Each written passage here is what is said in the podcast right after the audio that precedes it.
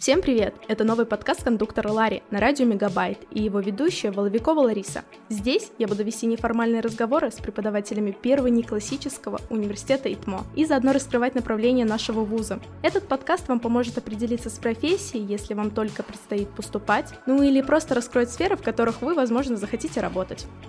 Сегодня со мной первый гость Сергей Владимирович Макаров, российский физик и руководитель лаборатории гибридной нанофотоники и оптоэлектроники. Поговорим о нанофотонике, новых открытиях и премии президента. Здравствуйте, Сергей Владимирович. Да, здравствуйте. Насколько я знаю, вы родились во Владивостоке в семье преподавателей. Какой фактор повлиял на ваше решение заняться наукой? С одной стороны, э, это влияние родителей. Всегда вспоминаю, как у нас в семье мы обсуждали какие-то научные дела. И, но с другой стороны, понятно, что в то время, когда я там рос, это 90-е годы, начало нулевых, тогда в России занятие наукой не считалось э, совершенно престижным да, занятием, особенно вот в Владивостоке, на Дальнем Востоке, где, скажем так, акцент многие делали на такой торговле, да, низкоуровневой. И, конечно, я благодарен родителям за то, что они смогли сохранить такое вот видение занятия наукой, максимально отвлеченное от земных проблем. И, возможно, это как-то помогает до сих пор ориентироваться на некие такие можно сказать, высокие, что ли, идеалы. Но если уже в 90-е, там, в нулевые годы, да, удавалось не обращать внимания на какие-то проблемы в стране, да, и вокруг, то и сейчас это максимально вот поддержку такую дает. Поэтому, конечно, это такой вклад родителей в такое решение, да, именно, скажем, позволили увидеть э, то положительное, то, что есть в этом занятии. Вы учились в гимназии, лицее, университете, точнее в университетах. Почему решили пойти таким путем, а не гимназию, университет? Вы сами себе выбирали направление, связанное с радио и электротехникой, а после и нанофотоникой? Это все-таки решение отца было или ваш выбор? Ну вот, что касается школ, то зачастую, конечно же, это именно решение родителей. На первых этапах интересно, да, что первая была именно гимназия, она была гуманитарная, и там, скажем, математика была совершенно на втором плане. Там в основном мы изучали углубленные языки, там писали стихи, всякие сочинения и так далее. Но, конечно, сейчас уже глядя на такой опыт, писательский, да, то есть становится понятно, что ученый, он, по сути, есть писатель, и очень полезно, когда есть, скажем, какой-то гуманитарный опыт, тогда, может быть, когда лучше чувствуешь язык, то можешь как бы им более четче, что ли, излагать какие-то мысли, да, что очень важно, выделять важно в тексте, в результатах их правильно оформлять. Потом стало больше, наверное, понятно, что лучше переходить в лицей, да, который был один из лучших в городе Владивостоке. По его окончании также там была некая связь с тем университетом, в который я поступил, Владивостокский политех. Ну, сейчас он уже преобразовался в один большой такой Дальневосточный федеральный университет. И, конечно, выбор специальности – это самое важное, во многом определяющее да, дальнейшее развитие человека, как специалиста, как профессионала. И в моем случае, конечно, тогда, вот еще в середине нулевых годов, я поступал в 2005 было видно, как оптика, фотоника они, конечно, захватывали, скажем так, в хорошем смысле наш быт. Это и оптическое волокно, да, которое как раз в то время оно было протянуто такой сетью по всей России, по всему миру. Вот интернет стал очень быстрым. И вот, наверное, именно вот такой технологический прорыв, который тогда вот случился, да, который мы почувствовали. Он случился гораздо раньше, но почувствовали мы его именно тогда. Тогда, когда вот ты понимаешь, что то, куда ты идешь, чем ты будешь заниматься, вот непосредственно принесет пользу, скорее всего, людям. И вот это, конечно, вдохновило. Поэтому и я пошел на специальность, которая называлась электроника, квантовая электроника. И это как раз вот было связано с физикой лазеров, передачей информации при помощи различных оптических методов, обработки информации. И мы видим, что на самом деле тогда мотивация была Ethernet, по волокну, который шел оптический сигнал. А сейчас, в принципе, как ни странно, да, вот так уже сколько лет прошло, 15 лет, но все это остается актуальным и развивается. Возможно, что мы когда-нибудь придем вообще полностью оптическим компьютеру. И так получается, что то, что вдохновило с самого начала, да, оно потом не остановилось в своем развитии и наоборот продолжает вдохновлять. Потому что вот, насколько мне известно, да, многие мои знакомые, когда идут в университет, идут на какую-то там специальность или занимаются каким-то делом, и очень обидно, когда оно потом, скажем, начинает стагнировать, да, эта область, или рынок труда освещается, и это становится менее интересным работодателям, обществу и так далее. Вот, ну, в данном случае, наверное, повезло, да, что вот эта область, она такая бурно развивающаяся. Когда возникла возможность перевестись из Политехнического университета Дальневосточного уже в Москву по, по программе обучения талантливой молодежи из регионов. Да, то есть там был некий отбор, брали тех, у кого там хорошие оценки, взгляд на развитие, то есть нужно было резюме, мотивационное письмо предоставить. Это вы сейчас говорите вот. про МИФИ, правильно понимаю? Да, да, да, это МИФИ. И там была очень интересная программа, еще до всяких бакалавриатов, магистратур разделения, да, на вот блоки, когда в эпоху э, специалитетов, то есть такого монолитного образования, да, когда вот 5 лет или пять с половиной лет люди обучались на одной специальности в одном университете без смены, так сказать, курса или там блоков образовательных, модулей. Вот. Тогда было все по советской схеме. И вот тут был такой интересный кейс, когда на третьем курсе посередине, то есть на экваторе моего обучения, было такое значит, предложение перевестись. Собственно, вот я им воспользовался. Также благодаря совету родителей. То есть это такой стресс, да, перевестись вообще с одного континента на другой, там 9 тысяч километров преодолеть. Но, тем не менее, решился, и в целом не пожалел, хотя сначала было очень тяжело. Все по-другому это называется академическая мобильность, да, и сейчас, например, когда мы рассматриваем ребят из других вузов, мы с удовольствием, конечно, берем, потому что это действительно во многом мотивирует, когда человек готов переехать, когда он готов сменить свою специальность, то видно, что, значит, человек, он думает, да, о, о чем-то. Думает о том, что хочет что-то изменить в своей жизни, сделать лучше. Мне кажется, это довольно важно. После окончания я проходил а, научную работу уже не в МИФИ, а в физическом институте Академии наук, Российской Академии наук. И в целом, да, во время аспирантуры также поддерживал, да, такой тренд в сторону академической мобильности, ездил на стажировку в Венский технологический университет. Курсов я там не проходил, а именно вот работал в лаборатории полностью международная, то есть на русском языке я там не общался. И после этого, конечно, да, из такого у меня был довольно плохой английский язык, полгода работы в такой международной команде, в целом выправили этот недостаток. И это также очень важно стараться и выходить из зоны комфорта, да, забрасывать себя в состояние, когда нужно себя переделать.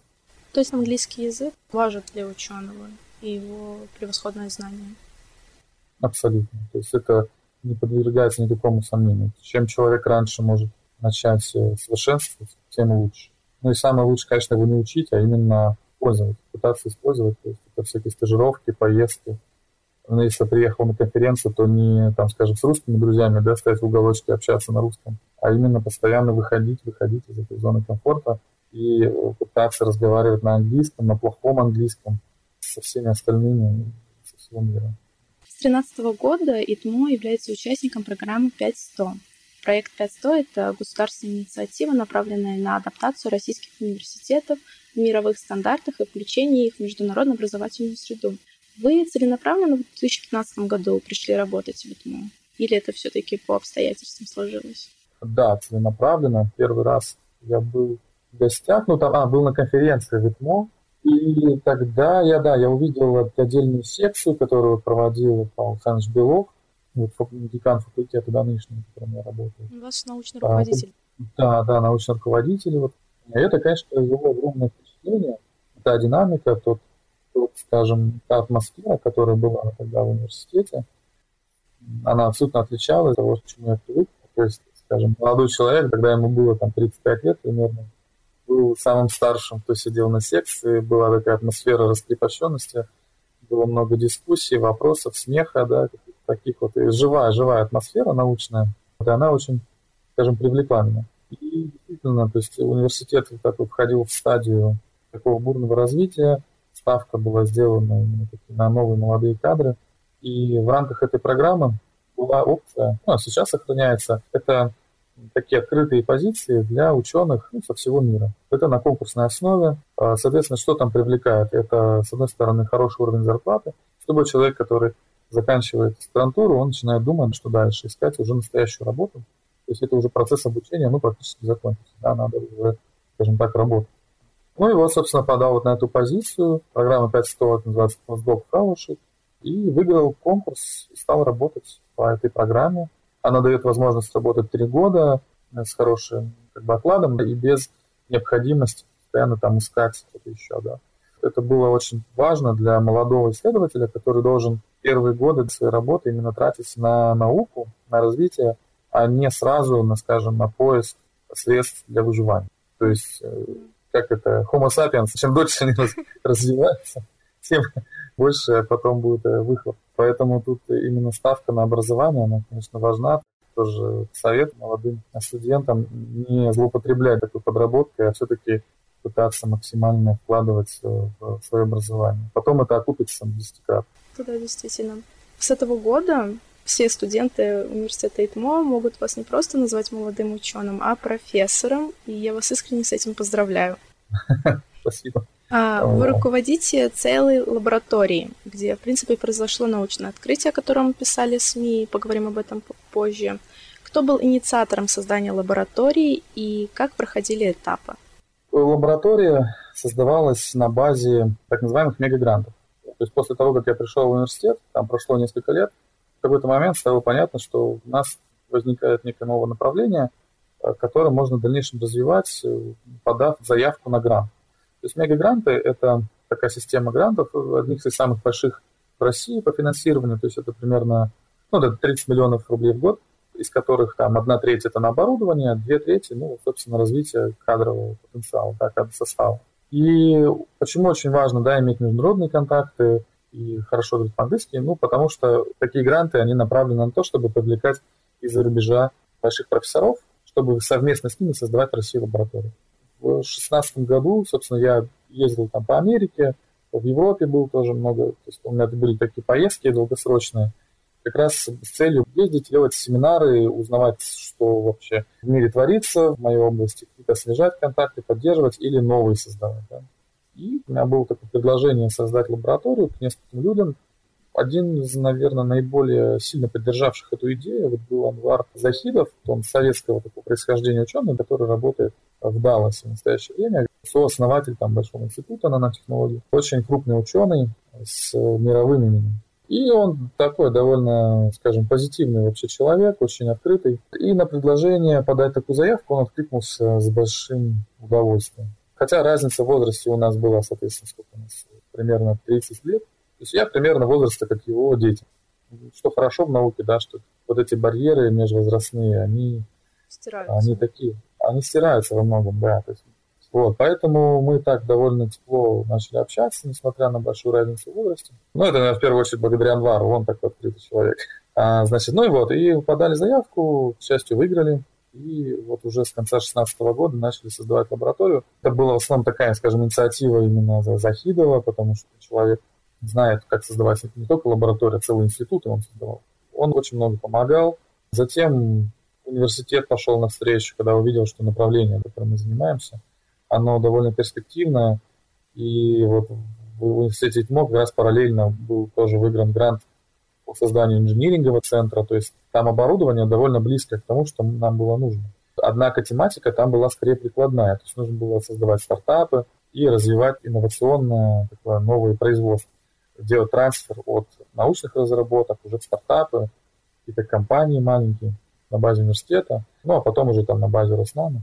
И, к счастью, руководство инженерного центра, наше руководство университета, ну и, собственно, у нас было большое желание, то мы синхронно все это объединили, и мы создали лабораторию. Там получается довольно интересно, да, то есть у нас э, Анвар Захидов, он зарубежный руководитель, я руководитель лаборатории, руководитель инженерного центра, чьим оборудованием мы пользуемся, Виктория Желтова, она ответственная за внедрение уже там это в реализацию стартапов наших разработок.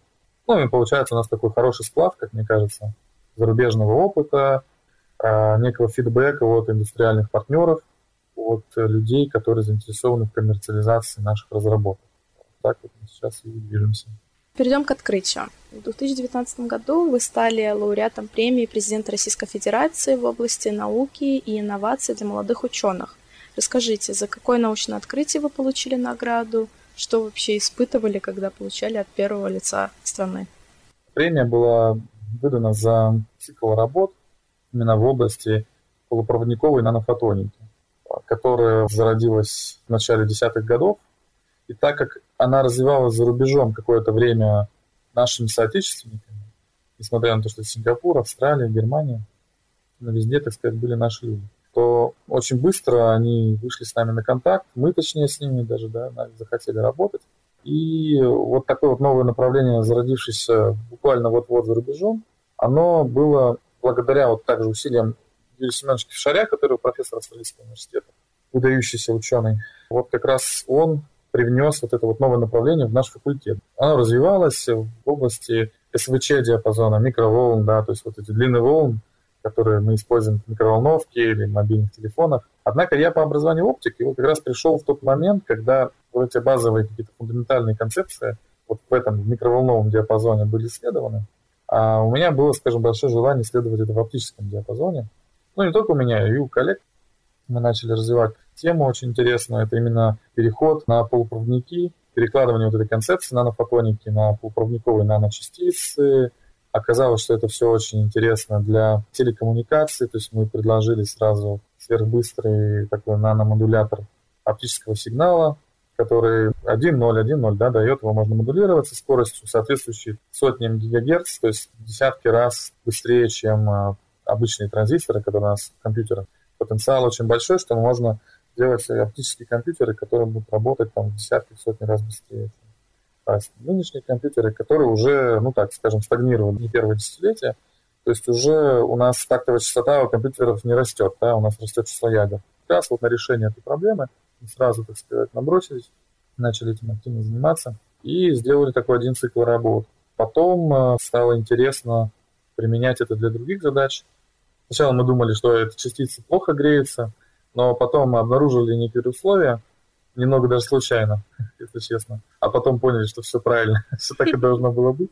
Как же мы сразу не, не знали, что это должно было быть так. Мы сначала хотели подтвердить, что эти частицы плохо греются, начали эксперименты и поняли, что они греются очень-очень сильно в определенном режиме. И после этого мы подумали, как мы можем использовать такой нагрев на одиночных наночастиц. Эта область, в принципе, была уже известна, а вот полупроводниковые, которые мы предложили, еще нет.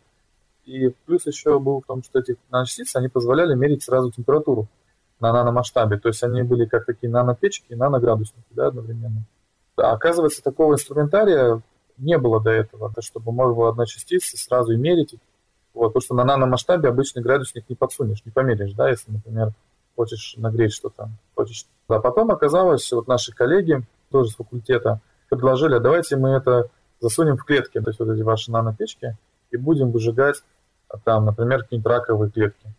Задача очень оказалась полезна для вот такого еще применения. Реализовали это совместно с коллегами, которые занимаются биомедицинскими применениями. То есть вот, вашу разработку большие... можно будет развивать в медицинском направлении? Да, да, да, да, да. Ну и дальше, то есть там ряд приложений наших наночастиц мы сделали новый тип ближнепольного микроскопа, который был на порядок быстрее работал, чем коммерческий микроскоп. Дальше мы применили кремниевые резонансные наночастицы для солнечных элементов из пировскитов, э, которые мы сейчас активно исследуем. Ну, то есть такие вот наночастицы, оказалось, то, что мы исследовали, сначала фундаментальные свойства вот этих наночастиц, поняли, как они работают, а дальше уже это все начало развиваться само, да, и применения не заставили себя ждать вообще в самых неожиданных областях. И тут, наверное, тоже важно для студентов, которые думают над образованием над своим, иметь кругозор да, широкий, чтобы как раз можно было свои знания, навыки применять в максимально широких областях да, и в самых неожиданных местах. Потому что сейчас наука, она довольно междисциплинарная, и поэтому умение и наличие знаний в различных областях, оно позволяет вообще просто даже общаться с людьми, ну, общаться с биомедиками, медицинскими работниками как физик может общаться с медиком, да, профессионально. Кажется, что это совершенно разные области, и один должен смеяться над другим, что тот не знает каких-то терминов, да, и так далее. Но на самом деле сейчас наука так не работает. То есть, наоборот, нужно пытаться находить общий язык с различными специалистами и вот как раз работать на стыке многих наук. Отвечая на вопрос по поводу премий, это важно. Такая фундаментальная разработка. Так как она нашла вот столько уже много применений, да, и в фотовольтаике, и в биомедицинских применениях, в оптоэлектронике, в телекоммуникациях. За это была выдана премия. Очень рад был побывать в Кремле, пообщаться с Владимиром Владимировичем. Интересовался нашими разработками. Там было еще два лауреата по психологии. Онкологии. И он выделил время, пообщался с каждым несколько минут, как раз хотел лучше понять, чем же та или иная разработка, она полезна да, для российского общества. И очень было интересно с ним пообщаться, понять, какое у него личное мнение. Мечтаете ли вы о Нобелевской премии? Да не, ну знаете, премии. Я как-то о премиях никогда не мечтаю, потому что это, мне кажется, не имеет смысла. Скорее, знаете, желание просто сделать что-нибудь полезное, хорошее. То есть, а премия это следствие, прем... да, уже результат. Ну да, если это действительно важно и полезно, ну пусть оно будет с премией. Ну, даже если не будет премии, но каждый исследователь понимает, насколько его исследования, они как бы полезны или бесполезны. Ну, то есть понятно, что когда есть люди, Нобелевские лауреаты, ученые, которые сделали невероятный вклад в науку, как тот же Менделеев, да, он не получил Нобелевскую премию, но он сделал колоссальный вклад. И это, наверное, самое главное, что когда человек умирает, он понимает, что он прожил жизнь не зря. Ну, а премия, может быть, даже лучше ее и не получить зачастую, чтобы не было потом э, чувства, там, не знаю, стыда за то, что ты получил ее незаслуженно или встал в один ряд гораздо более достойными людьми. Я бы скорее бы избегал вот этого. Поэтому тут надо как-то заниматься, мне кажется, своим любимым делом. Если это действительно будет воспринято людьми как нечто важное, ну пусть будут премии, как бы, но это не самое, скажем, главное, не самое большое удовольствие, которое ученый получает в своей работе. Если бы вам посчастливилось задать вопрос любому ученому из любой эпохи, то кто бы это был и какой вопрос бы вы задали? Да, интересный вопрос. Скажем, так как мы можем спокойно сесть в машину времени и куда-нибудь переместиться, то я бы переместился, наверное, в эпоху Ньютона. Рассказал бы ему, какая наука сейчас, и, наверное, спросил бы, что он об этом думает. Потому что он, как отец, основатель направления применения математики в науке, сделал такой прорыв колоссальный. И сейчас мы работаем с такой истиной, да, которую там Кант когда-то провозгласил, что в науке ровно столько истины, сколько в мире есть математики. Ну, я так перефразирую, да. То есть сейчас действительно без математики не работают даже гуманитарные науки, такие как социология. То есть это дифференциальное исчисление, возможность э, проводить расчеты на тех или иных событий, а самое главное предсказывать да, их. Также можно спросить было там Резерфорда, он не дожил до там, Хиросимы и Нагасаки. Вот что ты думаешь про это, да? Потому что на самом деле, когда мы, вот ученые, работаем, мы зачастую даже не задумываемся о том, что вот наше исследование, оно может быть через 50 лет, например, вообще вот применено где-то совершенно невообразимым образом. Хотелось бы понять, когда уже ты знаешь, что вот эта область выросла, она стала такой важной, о чем думал человек, когда это, собственно, это разрабатывал? Что им двигало? Просто чувство, скажем, не знаю, там, хотел славы, да, или там он хотел, или он уже видел потенциал, он уже понимал, вот это сейчас сделаю, и через 50 лет вот будет вот так. Потому что бывают такие ученые, которые, они вот сразу, они такие, они похожи на фантастов, да, таких, они говорят, вот, мы сейчас вот это сделаем, и у нас там, и как Илон Маск, о, полетим на Марс, там у нас будет уже все колонизировано. Вот, он уже как бы смотрит на много шагов вперед. А бывает такое, что ты делаешь что-то, и ты даже сделал и не подумал, а может быть это вообще приведет там к чему-то какой-то катастрофе или наоборот спасет весь мир. А вы не боитесь, что с вашими разработками также произойдет? Так вот, да. так вот я недавно начал об этом тоже думать. А, и на самом деле, конечно, надо быть очень аккуратным. Всегда хочется сделать что-то такое действительно амбициозное, такое яркое, и чтобы все увидели, все узнали. Но как бы ученые должны все-таки чувствовать, что они работают не просто как ученые, они работают в социуме, оно подвержено нашим открытиям, да. Ну, все зависит от человека. А на ваш взгляд, в науке есть ли нехватка человеческих ресурсов? В мировой науке сейчас, я думаю, что наоборот, идет такой бум. Очень хорошо подключился Китай с их огромным, да, миллиардным населением. Потенциал у них еще не исчерпан. А, то есть видно, рождаются там каждый месяц новые группы. Колоссально, да, идет такой вот подъем науки в этой стране. Тем более сейчас из-за их напряженных отношений с Штатами, где учатся почти все лучшие китайцы, да, в основном. Они, если все вернутся обратно, ну, там будет вообще бум. Также Индия, она пока еще, конечно, отстает Китая лет там на 20 в развитии, но уже сейчас видно, как там огромный кадровый потенциал. Поэтому мировая наука, она сейчас вот заполоняется людьми за счет Азии. В Европе, в принципе, все сбалансировано, там идет смена поколений, в России был избыток после коллапса Советского Союза, какое-то огромное количество ученых. Эти люди просто никому стали не нужны. Ну, они, конечно, уехали все. Сейчас мы видим, тоже балансировка произошла, а кто-то возвращается, возникают новые вот, технологические производства, новые компании. Слушай, школьник или студент, а какие рекомендации вы можете дать, кто только начинает заниматься наукой? Первая рекомендация – это действительно начать ей заниматься как можно раньше. Поэтому если вы слушаете нас и вы школьник, то это лучшее время. А также сейчас в Питере открывается много таких центров, которых как раз ждут таких молодых, талантливых, заинтересованных ребят. Даже не то, что талантливый, но просто заинтересован. Любой человек, который заинтересован, он рано или поздно станет талантливым. То есть тут не надо себя сдерживать, бояться, что что-то не получится. Наверное, это тоже одна из главных рекомендаций. И приходя в такие центры к э, научным руководителям пораньше и значит, с фразами о том, что я вот хочу учиться, хочу делать что-то для вас полезное, это вот самая правильная стратегия. Потому что на самом деле сначала такой дискомфорт, ты ходишь, думаешь, я ничего не знаю, тут все такие умные. Потом проходит годик, проходит второй. Оказывается, что ты уже лучше всех делаешь вообще и в Петербурге, и в стране, возможно. Тут так повезет, и в зависимости от старания.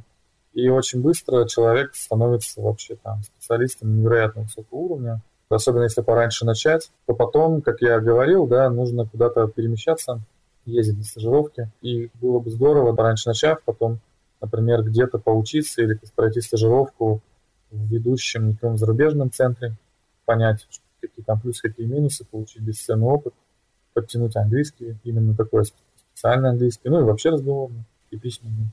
И получится, что вы уже к концу магистратуры будете по уровню лучше многих аспирантов в среднем в России. Это как бы не абстракция, да, у нас есть конкретные примеры, и действительно так и происходит. И наоборот, вот оттягивание момента, когда да потом, да сейчас я лучше погуляю, побездельничаю, посмотрю сериальчики, хобби какие-то там такие, знаете, ну, которые не развивают человека, а как-то его, наоборот, ну, какую-то праздность такая, да чем раньше человек от этого как-то оторвется, тем дальше он полетит. Как можно к вашей лаборатории присоединиться для научной деятельности? Да, очень просто. Можно написать мне по e-mail, когда мы рассматриваем да, кандидатов. Очень важно, чтобы человек ну, какое-то резюме себе там написал и мотивационное письмо, что ему интересно, где его настоящий источник вдохновения, от чего он кайфует. То есть без вот этого внутреннего такого движа бессмысленно куда-то идти. Можно посмотреть, информация она доступна, а так же, как и в других лабораториях. Надо посмотреть, что делается вообще, какие тематики, а насколько это вообще близко. И потом подумать, самое главное подумать, да? и написать какое-то мотивационное письмо, проявить какую-то заинтересованность. Потому что, ну, на самом деле, вот на почтовый ящик приходит примерно каждый день какое-то одно резюме, ну, вообще там из разных стран мира. И многие, я вот так уже даже из названия письма, я вот так вот уже наискосок отрачу одну секунду и закрываю и выбрасываю. Ну почему? Как-то что-то не так пишут?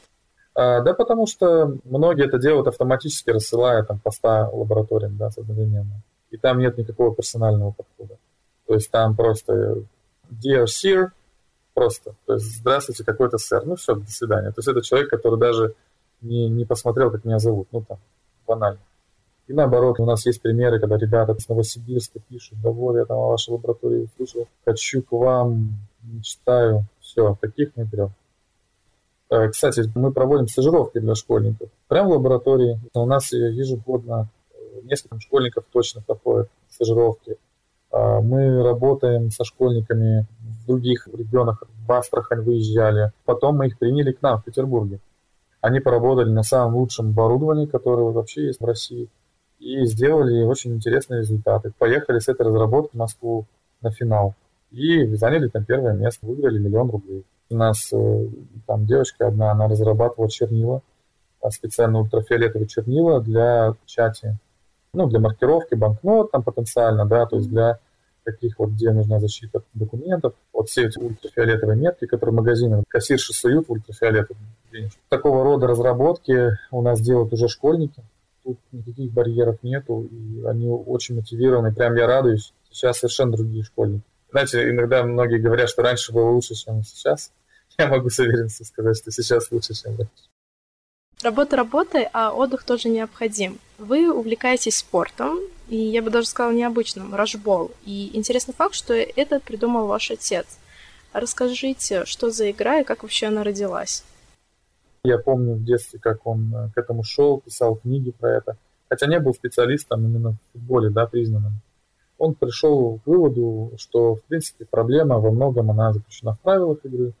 Ну и предложил некие видоизменения этих правил. То есть по-прежнему это игра ногами, похоже на футбол, но, скажем, оптимизация правил. И основная цель этого была, чтобы было больше результативность, более красивая игра. Мы любили играть в футбол, а тут была возможность поиграть по новым правилам, ну и тем более сделать какой-то вклад. То есть, когда что-то новое начинается, всегда интересно. А как мы можем это улучшить? То есть, скажем так, это у него такой был научный подход да, к этому делу. Но сейчас действительно существует федерация. Я в какой-то момент, там, после травмы колена, стал скорее больше судьей, чем игроком. И продолжал, в общем, помогать отцу. В Петербурге развивали эту федерацию Рожбова и в Приморском крае. 12 апреля был день рождения этой игры. Так что, ну, это, скажем, такое хобби, да, новая игра, очень интересный пример, необычный. Немногие сталкиваются с тем, что действительно бывает, возникают новые игры. В Индии были матчи, в Китае были матчи, да. Есть... Помимо спорта, чем увлекаете свободное время? Ну, фактически все свободное время я провожу с ребенком. Три книги нашим слушателям. Это может быть как профессиональная литература, либо художественное произведение.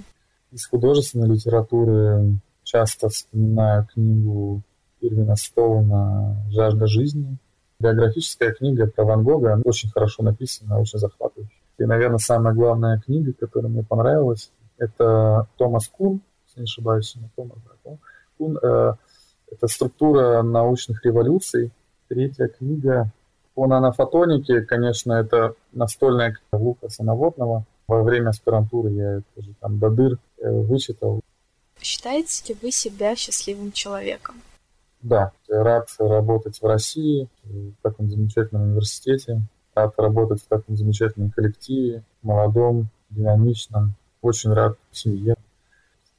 Так что в целом, да, хотел бы всем пожелать, главное, не бояться своих желаний, не бояться мечтать, идти всегда вперед, развиваться и самое главное развивать всех вокруг себя, потому что вы растете благодаря другим людям, вашим учителям, коллегам, друзьям ну, даже врагам.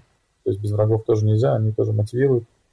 Спасибо большое. С вами был гость Сергей Владимирович Макаров, российский физик и руководитель лаборатории гибридной нанофотоники и оптоэлектроники, и Лариса. До новых встреч! Summer starts here with the iNua collection. We've handpicked the finest locations to stay so you can relax in style. Whether you're looking for scenic parks, romantic breaks, or luxury spa getaways, you'll find us at any of our hotels across Ireland. Find out more at inua.ie. With amazing midweek offers, come and stay at the iNua collection this summer. The iNua collection hotels, where the only thing missing is you. Visit inua.ie to book now.